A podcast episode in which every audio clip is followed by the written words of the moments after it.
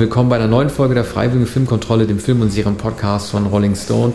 Ihr habt es ja an der Musik schon erkannt, an der Titelmelodie, äh, die wir alle kennen von, ähm, wer ist der nochmal, Ramin Javadi, der Duisburger Halbiraner, äh, der die Titelmelodie zu Game of Thrones gemacht hat, die man, glaube ich, in der ersten Folge von House of the Dragon noch nicht gehört hat, aber dann in der äh, zweiten Folge, da haben die Klartext gemacht und gezeigt, okay, das ist jetzt wirklich das Game of Thrones Universum, das wir hier aufreißen wollen.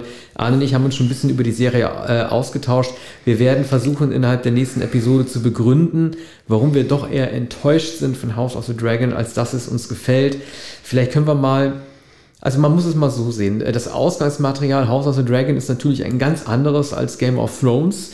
Es handelt sich eher um eine, eine Berichtsform, in der dieses Prequel, diese Vorgeschichte erzählt wird, weniger um einen klassisch strukturierten Roman. Aber wenn wir mal zurückdenken an die Art und Weise, wie Game of Thrones damals schon von der ersten Folge an konzipiert gewesen ist, dann wusste man doch zumindest ein bisschen eher, was alles auf dem Spiel steht. Also vielleicht erinnerst du dich, es geht ja damit, damit los, dass man ähm, äh, die Landschaft jenseits der Mauer zeigt und sofort am Anfang von Game of Thrones der ersten Episode die weißen Wanderer zu sehen, sie jemanden umbringen. Das heißt, eine gewisse Gefahr ist gesetzt und schon innerhalb der nächsten 45 Minuten der ersten Game of Thrones Staffel äh, Folge, ich glaube, die heißt ja auch Winter is coming, äh, coming, ich weiß es gar nicht, da sieht man gleich alle kriegerischen Parteien, die mehr oder weniger aufeinandertreffen oder nicht. Da ist das Spielfeld, also dieses Game doch deutlich gesetzt. Man sieht die Targaryens, man sieht die Lannisters, man sieht die Starks, man weiß also genau, um welche Konfliktparteien es hier geht. Bei House of the Dragon ist es doch alles alles ein bisschen nuklearer gestaltet und man sieht, äh, es gibt vor allen Dingen zwei Themen, nämlich dass irgendwie diese, die, die Erosion von innen erfolgt innerhalb eines Königshauses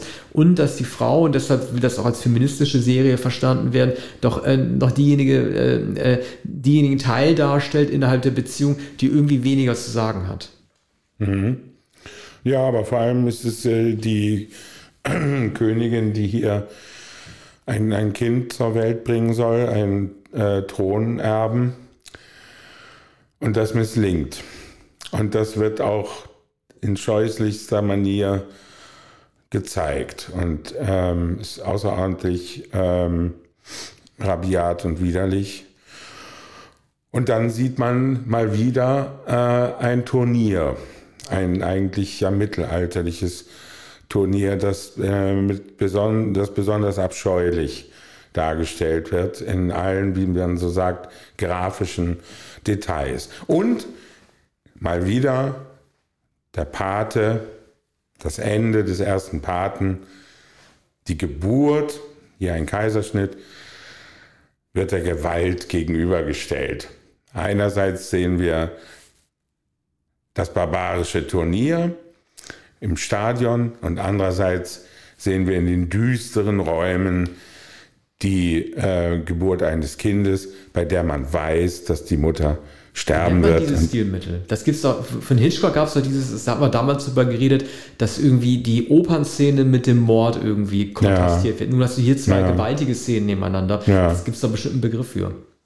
Ja, ich würde es Parallelmontage nennen. Und ähm, äh, nee, am eindrücklichsten ist es sicherlich im, im Paten, ne? dass, dass die ähm, Geburt oder vielmehr die Taufe, die Taufe äh, den Morden ent, entgegen oder dem, dem Tod entgegengestellt wird. Ne? Also das hat, hat Coppola da äh, perfektioniert, indem er immer wieder ähm, von, äh, von der Kirche zu den Schauplätzen äh, der, der Morde schneidet und hier hat man eben das Turnier und dann andererseits die, dieses, äh, das äh, Kindsbett. Ähm, und das ist äh, außerordentlich, äh, wie man so sagt, spekulativ und ähm, sehr äh, schematisch, denn neben den etwas quälenden und mit den vielen Namen unverständlichen ähm, äh, Rat, Rathaussitzungen sozusagen ist es das einzige Movens der ersten Episode. Du sagtest Bericht, du hast ihn wahrscheinlich gelesen. Ich habe ich hab noch reingelesen, ich habe es nicht hm. gelesen. Aber äh, Bericht, das heißt ja, dass diese Vorgeschichte sozusagen sachlich erzählt wird. Ja, also es ist wenig, also es ist nicht unbedingt ein, Kalendarium, aber es ist auch, auch nicht die Romanform, die du halt äh, hast bei Game of Thrones, in denen du halt verschiedene voneinander autarke Erzählern hast und keinen kein, kein autorialen Erzähler hast. der halt irgendwie äh, auch nicht mehr weiß als die jeweiligen Figuren ähm, in der Szene. Es gab natürlich viel größere Herausforderungen äh, für die Autoren jetzt. Es gab ja verschiedene Stoffe von Martin, dem man sich irgendwie äh, ähm, gewidmet hat, um zu überlegen, was am besten passt. Es gab ja auch mit Naomi Watts bereits eine Episode, äh, zu einer anderen Serie, die Blood Moon gehießen hätte, die sich dann bei HBO nicht durchgesetzt hat. Ich glaube, die sind froh, überhaupt ein Material so umgesetzt zu haben, wie sie es dort gemacht haben. Aber ähm, das finde ich gar nicht, also ich weiß gar nicht, ob die Erzählform äh, wirklich so entscheidend gewesen sein muss dafür, wie fähig jetzt gewesen sind, Dialoge zu machen, die mir übrigens gefehlt haben, die nicht die, die Klasse und die Brillanz von Martin haben, wie sie in den. Die haben äh, überhaupt keine Klasse. Ja, genau. Und, und, und wie kann es denn sein? Es fehlen hier natürlich die Autoren von Game of Thrones geschrieben haben, ja, also neben der Vorlage von George Martin, George R. R. Martin, äh, hat, hat Ryan Condell. Ähm, aber hat Martin nicht einen Einfluss genommen auf die Dialoge? Hat, hat er selbst ein Drehbuch geschrieben? Gesagt. Ich hätte es ja auch gedacht. Also mm. ähm, er hat ja bei, er hat, ich weiß nicht, ob er bei Game of Thrones auch Drehbücher gemacht hat, aber er war ein Supervisor. Und er wird ja gewusst haben aus dem FF, welche seine Dialoge gut sind, um sie auch im Drehbuch halt unterzubringen. Warum das hier nicht zur Geltung gekommen ist, obwohl er ja in der Lage gewesen sein müsste, diese Dialoge zu schreiben, das weiß ich jetzt auch nicht. Und äh, da kamen so blöde Sätze, gerade in der zweiten Episode, als es um diese Gegenüberstellung Darstellung geht, ob man jetzt so wie halt ähm, der König jetzt äh, auch eine minderjährige Frau heiraten soll oder nicht, weil es Tradition verlangen könnte, kein anderes König, kein, keine andere Braut zur Verfügung stünde, oder ob man wie Prinz Damon, dessen Name schon so doof ist, ja, das ist ein bisschen wie äh, im Abenteuercamp ausgedacht, Prinz Damon, der noch irgendwie sagt, der, der seine äh, Prostituierte als Partnerin verteidigt ja. und sagt, unsere Liebe kennt weder Titel noch Tradition. Das mhm. ist halt ein Satz, den hätte es bei Game of Thrones gar nicht gegeben. Vielleicht in späteren Staffeln, als die Autoren Benioff und Weiss, als die nicht mehr das Ausgangsmaterial von äh, Martin hatten, aber den hätte es zumindest in den ersten Staffeln nicht. Aber man sieht Damon, das ist doch Matt Smith, ja. glaube ich, mhm. der Schauspieler, den man, äh, ich habe nur nicht nachgeschaut, aber den hat man in einigen Rollen schon gesehen. Ja. Ähm, und ähm, er wird uns vielleicht nicht so ans Herz wachsen wie manche Figuren aus Game of Thrones, aber er entspricht offenbar diesem ähm, heldischen äh, Typus, ist aber ein Hurenbock. Ja. Ne? Mhm. Ähm, natürlich, es, es, gibt James Lannister, äh, der äh, zu Ende der ersten Game of Thrones Staffel ja das Kind aus dem Fenster gestoßen hat, damit ja. der totale Bösewicht eigentlich wurde. Ja. Der es aber geschafft hat, äh, zum Helden und dann wieder zum Anti-Helden zu werden, also der im Laufe dieser acht Staffeln dann äh, doch zum Sympathieträger wurde. Äh, ich weiß nicht, ich habe das ja nicht, ich habe es wie gesagt nicht gelesen. Ich weiß nicht, was aus Damon, äh, der Name ist so dämlich, mm, was aus dem noch irgendwie AE, werden soll. AE, ja, oder? Was aus dem noch werden soll. Aber ich finde halt, äh, ähm, ne, da gibt es irgendwie, also einmal gibt es so Fanservice-Sätze, die nur gemacht werden, um Game of Thrones-Fans äh, zu erfreuen, indem man, den zum Beispiel der König sagt, was soll ich mit ihm machen? Soll ich ihn an die Mauer schicken, damit mhm. man weiß, damit so eine Glühlampe angeht in uns und da ein Düsentrieb, der sagt, okay, hm, da fällt jetzt doch was ein zu der Mauer. Mhm. Aber dann gibt es irgendwie äh, auch diese Sätze, die so ein bisschen wirken wie aus dem Playbook heutiger Politik, nämlich einen, den habe ich mir notiert, Männer würden eher das ganze Reich niederbrennen, bevor sie eine Frau auf den eisernen Thron setzen. Ja. Äh, natürlich, ähm, an, an dem Satz ist, äh, ist nichts Falsches in dem Sinn dran, als dass es natürlich nicht in Ordnung ist, dass Frauen nicht regieren dürfen, aber es wirkt so ein bisschen wie, als hätte man diesen Satz in diesem Jahr hineingefügt und als wäre da, und, und, und, als wäre das kein Satz gewesen, den George R. R. Martin damals formuliert hat. Ja, ne, vor allem eine stimmt wahrscheinlich nicht. Wir haben es ja hier zu tun mit dem Jahr 372 vor ah, unserer. Drachen ja. unserer Drachenkönigin ja. Daenerys. Mhm. Und äh, damals hätte niemals, niemals jemand überhaupt einen Gedanken daran verschwendet, noch irgendeinen Satz darüber gesagt, weil es vollkommen selbstverständlich war. Nicht selbstverständlich ist, dass wir es nun doch mit einer jungen Königin zu tun haben, mit einer Thronerbin, äh, weil, ähm, ja, warum eigentlich? Weil, weil Sag, sag, so. du, sag du es mir. Warum ja, also kommt die junge ja, König, also, warum kommt die junge Frau auf den Thron? König, meine, die Tochter. Heißt, du, pass auf, ich muss jetzt mal, das kriege ich jetzt wieder bestimmt aufs Brot geschmiert, weil ich nämlich den Namen vergessen habe. Also der König Viserys, ne? Ja. Viserys hat sich entschieden, nicht Prinz Damon darauf auf den Thron zu setzen, sondern seine Tochter Rhaenyra. Oder mm. Rhaenyra. Ja. ja, also so. schwer. Das ist halt, ja genau, äh, weil sie ist halt äh, die Erstgeborene. So. Und das, mhm. hat, das hat Prinz Dame. ja. Prinz Matt Damon Smith halt so aufgeregt, dass er sich halt beschlossen hat, jetzt irgendwie total ge gegen alle Regeln zu verstoßen. Und deswegen, deswegen beginnt er erst seine Tirade, in der bewusst alle Regeln halt irgendwie bricht. So. Die Regel wäre halt gewesen, zu überlegen, man nimmt die Erstgeborene, aber nein, äh, es wäre auch theoretisch gegangen, dass man halt Damon ja. nimmt, ihren Onkel, äh, nee, ihren, ihren, äh, ähm, äh, den Prinz, äh, der der Bruder ist von Viserys und nicht sein Sohn. Falls ich gerade Sohn gesagt habe, war das, war das, war das falsch. Also der Bruder. Ja, Wobei, aber, ist, aber wieso wird denn überhaupt ein Bruderkönig? Wo gibt es denn sowas? Ja. Eben. Gibt's doch eigentlich gar nicht. Und es ist ge also gegen alle Traditionen, ja. dass nun doch diese junge Frau, die nun damit auch gar nicht gerechnet hat, selbstverständlich, ähm, äh, auf den eisernen Thron gesetzt wird. Und ähm, das ist natürlich die, die, das Entscheidende an der Dramaturgie, aber es ist eigentlich nicht einleuchtend. Ne?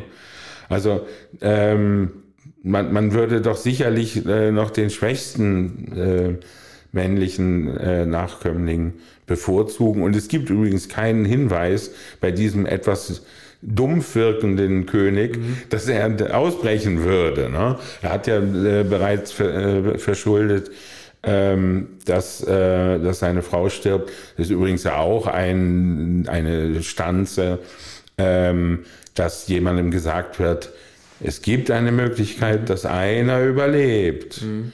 Wer wird es sein? Wird es die Ehefrau sein? Wird es das ungeborene Kind sein? Ja, und, und, das ungeborene Kind ist mhm. hier eben der männliche äh, Erbe. Da hatte äh, Gregory Peck in äh, Das Omen die bessere Entscheidung äh, getroffen, weil er gesagt hat, seine Frau soll überleben und nicht das Kind. Dann, äh, ja. als sie die Treppe runterfällt. Aber das ist ja auch so ein Problem. Ähm, also, Paddy Considine hat ja selber in Interviews auch gesagt, dass er sich darüber im Klaren ist, dass dieser König eigentlich zu gutmütig sei für diese Welt.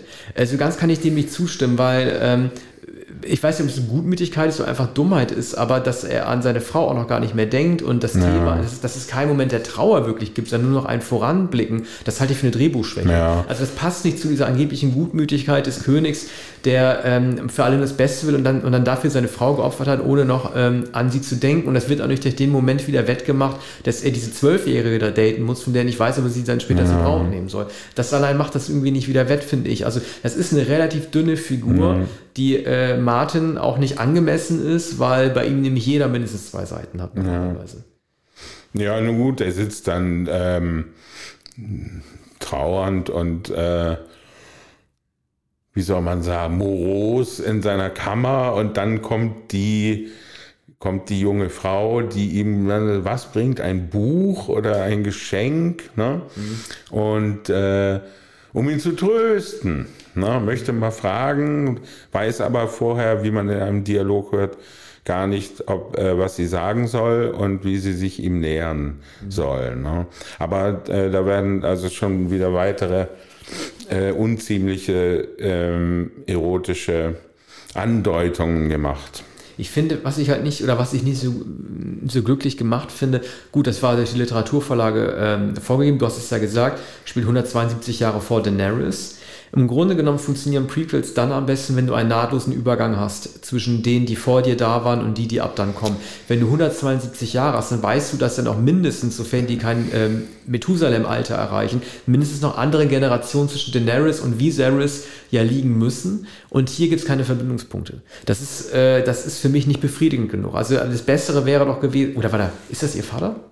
Nee, ist das Daenerys Vater trotzdem, obwohl der so viel älter ist? Oder ist es dann irgendwie so ein Uropa? Das ist doch kaum vorstellbar. Nein, Vater nicht. Aber das alle reden doch über Viserys, den verrückten König in Game of Thrones. Damit meinen sie ja dann ihn, ne? oder nicht? Den Mad King? Heieieiei. Ja, wir müssen noch weiter forschen. Ja. Äh, ja, aber die unmittelbare Verbindung äh, wird wahrscheinlich nicht gezogen. Nun wissen wir es nicht. Es sind, sind, sind, noch, sind ja noch einige Episoden. Aber äh, es führt wahrscheinlich nicht unmittel, äh, unmittelbar der Weg zu den späteren Figuren, die wir kennen. Ne? Und, und das ist natürlich insofern eine Schwäche, als man die bekannten Gestalten sehen möchte, wie sie etwa in, als Kinder und in der Jugend ja. sind. So, Entschuldige, so, ich muss hm? kurz korrigieren. Ja. Ich lag doch äh, richtig. Ihr Vater, habe ich eben gegoogelt, ist Aerys Targaryen II. Also den, den wir jetzt sehen, Viserys, das ist nicht ihr Vater. Ja. Aber das macht es ja noch blöder, finde ich. Weil, äh, wie stehen die zueinander? Ja.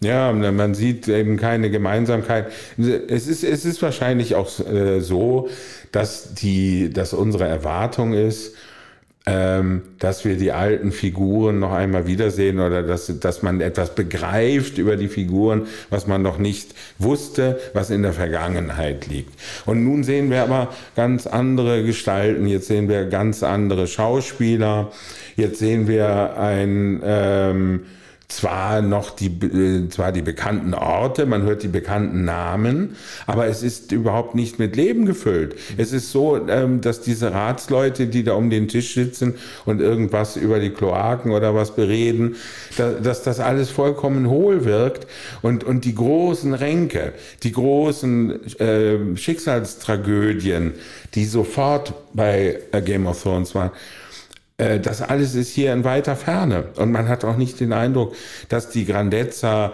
etwa eines äh, Ratgebers oder der Hand des Königs, dass solche solche einzigartigen äh, Gestalten und ja auch Erfindungen, dass die in dieser mhm. Serie vorkommen. Ich kann auch sagen, warum oder warum ich glaube, warum. Wenn man es mit dem Herr der Ringe vergleicht, den wir nächste Woche besprechen werden, äh, da habe ich die ersten beiden Episoden schon gesehen. So, ähm, der große Vorteil dieses Prequels besteht darin, dass du bestimmte Handlungsorte, die im Herrn der Ringe eine Rolle gespielt haben, wie die unterirdische Zwergenstadt äh, Khazad-dûm, die im Herr der Ringe verlassen gewesen ist, ausgestorben, wo die Goblins gehaust haben, im Herr der Ringe als lebendige Stadt siehst. Da hast du einen Vorher-Nachher-Vergleich. Wenn du jetzt hier anfängst mit äh, dem Ort, in dem äh, Viserys äh, lebt, ne, ähm, wo lebt er denn jetzt nochmal? Oh Mann. Naja, egal. Auf jeden Fall die Orte, die wir jetzt sehen, die gibt es in Game of Thrones so nicht. Du siehst kein Vorher-Nachher, du siehst keinen Aufbau, keine Erinnerungsanker. Du hast halt irgendwie, du hast halt äh, Winterfell bei den Starks, das ist bei Game of Thrones. Sowas müsste man hier sehen. Wenn es das nicht gibt in der Erzählung, muss man das einbauen. Man muss halt bestimmt wenigstens den einen oder anderen Ort sehen, an dem man sich wenden kann. Aber wir lernen ja Daenerys kennen als eine, die von Anfang an losgewandert ist. Die ist auch damals mit ihrem blöden Bruder zu hier diesen, diesen äh, Kosakenreitern hier, ähm, weißt du nicht mal. Oh ne? ja. Ne, zu denen oh, ist sie, ja. die, die, die irgendwie äh, die Wasserscheu ist und stattdessen im Weizen baden und solche Sachen. Hm. Die, äh, da sind die hingefahren. Von Anfang an hat man sie auf einer Reise gesehen. Man hat sie nur einmal hm. gesehen, wie aus, wie aus dem Bad ausgestiegen ist. Da konnte man sie einmal nackt zeigen, so haben die das gemacht. Und danach ist sie mit ihrem Bruder auf Tour gegangen. So. Und wenn du diese ganzen Orte in dieser Serie nicht hast, unabhängig davon, ob Martin die erwähnt, dann kann man sich in diese, dann kann man sich da nicht einrichten, weil du äh, nicht mehr erkennst, worum es da geht. Ja. Man erkennt sich nicht mehr wieder. Ja. Ja, die, die Sklava, äh, Versklavung der Neres war natürlich auch ein starkes Motiv, das über viele Episoden getragen hat. Ne? Und die, ähm, diese äh, Wanderung durch die Wüste, auch natürlich ein starkes Motiv, das geht, geht natürlich immer. Wenn eine Karawane unterwegs ist und wenn eine Frau versklavt ist und man erwartet, dass sie sich befreit, das ist dann ein starkes äh, Motiv, eine starke Dramaturgie. Hier haben wir eine holzschnittartige, ähm, eine simple, äh, klischeehafte Dramaturgie. Möglicherweise wird es noch besser. Wir können die ganze Serie natürlich noch nicht ja. besprechen. Aber man hätte zumindest eine zweite Bedrohung noch andeuten können. Ja. Du hattest in Game of Thrones in Staffel 7 hattest du die weißen, äh, die weißen Wanderer und schon äh, vier von fünf Kriegsparteien, die sich im Weg standen. Und hier hast du nur die innere Bedrohung und man muss noch mal so ein äußeres Ultimatum noch mal mit einbinden, dass die Zeit wirklich äh, drängt. Ich musste trotzdem so ein bisschen lachen. Ich hatte im Spiegel war das, da war ein sehr engagierter Aufsatz drin, ich glaube eines, eines Politologen, der äh, gleich irgendwie Vergleiche äh, zur Trump-Ära hingezogen hat mhm. und das dann in der Jetztzeit verankert hat. Ähm, ich glaube, man sollte nicht vergessen, dass es einfach, dass jetzt einfach der Zeitpunkt stand für diese Serie man sich auf diesen einen Stoff geeinigt hat und man natürlich die Allegorie darauf anwenden kann, aber dass es auch, glaube ich, eher um eine zeitliche Koinzidenz geht und diese Serie nicht gedreht würde, um zu zeigen, dass Amerika ein Imperium ist, das sich von innen heraus zerstört, halte ich doch ein bisschen für weit her, nicht, nicht für weit hergeholt, mhm. aber doch den Bezug doch ein bisschen für, für gedrechselt. Wer ist der Politologe, der das im Spiegel geschrieben hat?